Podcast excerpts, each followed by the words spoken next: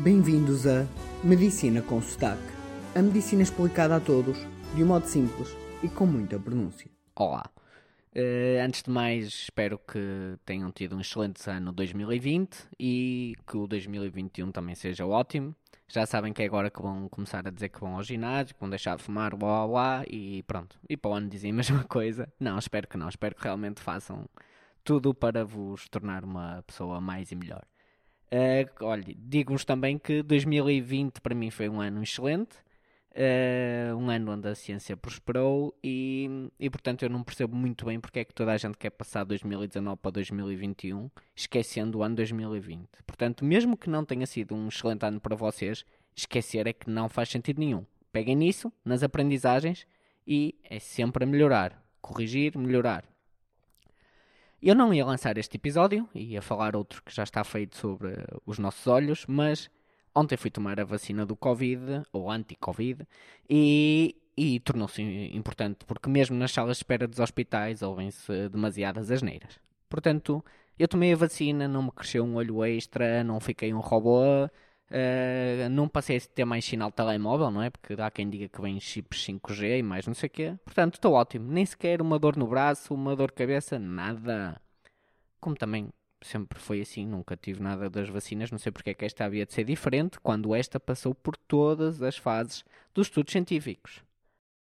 E então, porquê que eu tomei a vacina? Porque todas as agências internacionais que normalmente são independentes validaram esta vacina. Portanto, a Agência Europeia do Medicamento validou e a partir do momento em que a aprovou, Portugal colocou. E eu, como vos disse, eu acredito nestas agências em tudo. Quer esteja a falar na poluição e no ambiente, quer esteja a falar de saúde ou então nas recomendações até da dieta.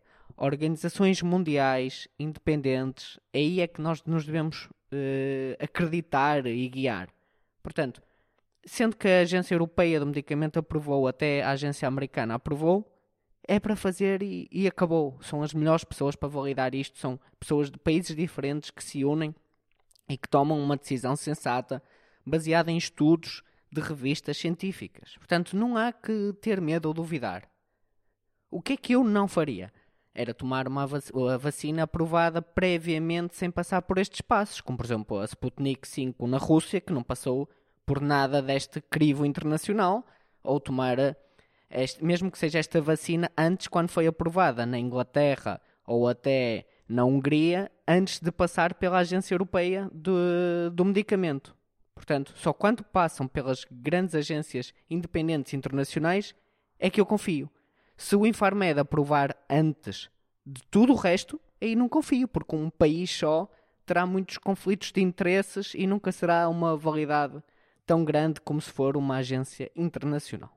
Portanto, esta vacina que Portugal está a dar só está a dar depois de ser aprovada pela Agência Europeia de Medicamento e, portanto, é para tomar. Podemos ver também o exemplo dos Estados Unidos, onde só depois do FDA uh, aprovar a vacina é que ela foi posta em circulação, por muito que o Trump quisesse que fosse antes. Não. Teve que passar pelos passos todos e aprovação, e ainda bem que assim é. Portanto, sobre os temas do medo dos 5Gs e dos chips, opa, eu não vou estar a, a, desconstruir isso porque é perda de tempo. Isso é como estarmos agora a fazer um episódio sobre explicar porque é que a Terra é redonda e não é plana. Não, há, há limites dos quais eu não vou perder o meu tempo. Posso sim falar de uma coisa que até vos pode ser importante, que é esta vacina tem um, vamos chamar assim, ela modifica, ou seja, usa o RNA, que não é o DNA. Eu já vos falei num episódio anterior, portanto, o DNA é a nossa informação genética e que depois é como se fosse traduzida em RNA que vai depois criar as, as proteínas. Eu na altura até vos disse que era como se fosse um tradutor daquelas palavras. E esta vacina realmente baseia-se no RNA, repito, não é no DNA, e baseia-se nisso para que o nosso corpo crie as defesas necessárias. Pronto, tudo normal. É um método que agora é, vamos chamar assim, inovador, mas nós temos inovador na tecnologia a cada hora, câmaras diferentes, melhores, telemóveis, mais bateria, etc. Portanto, é apenas um processo inovador e isso é excelente. Foi, foi testado como deve de ser e portanto só temos a agradecer.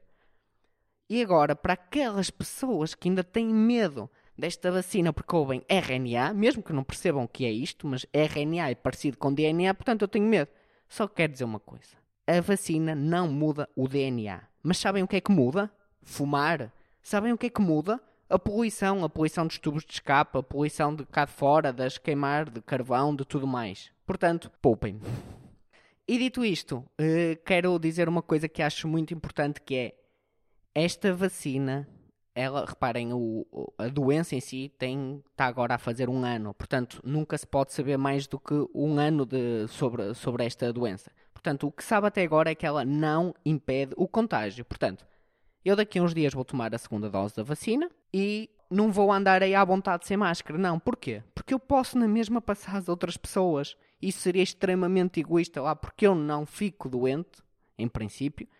Não quer dizer que não passa às outras pessoas. Portanto, quem tomar a vacina é para continuar a fazer tudo igual.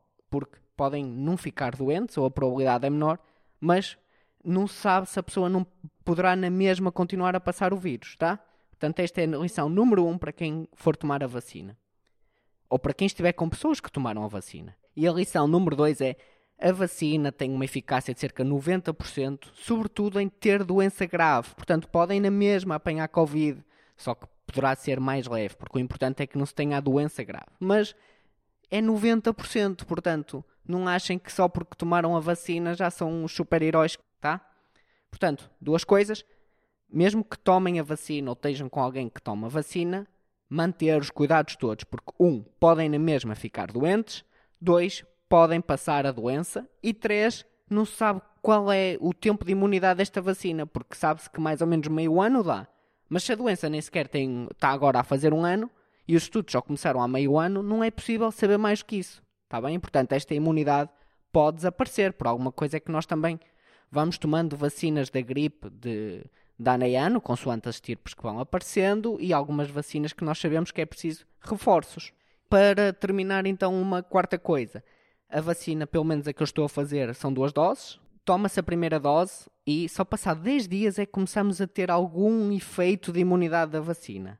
E depois temos de tomar a segunda dose e só aí é que a proteção fica cada vez maior. Portanto, nada de tomar a primeira dose e no dia a seguir ir aí para mega festalhão. Não, vão ficar infectados. Portanto, é, é, não se deve nunca, nunca diminuir as defesas, diminuir a segurança, até que haja alguma indicação do país para se fazer isso. Talvez quando toda a gente estiver vacinada possa fazer algum sentido, mas até lá, nada de sermos egoístas e manter tudo direitinho os cuidados. Está bem? Se tiverem dúvidas, já sabem, medicinaconsotaque.gmail.com Obrigado e adeus.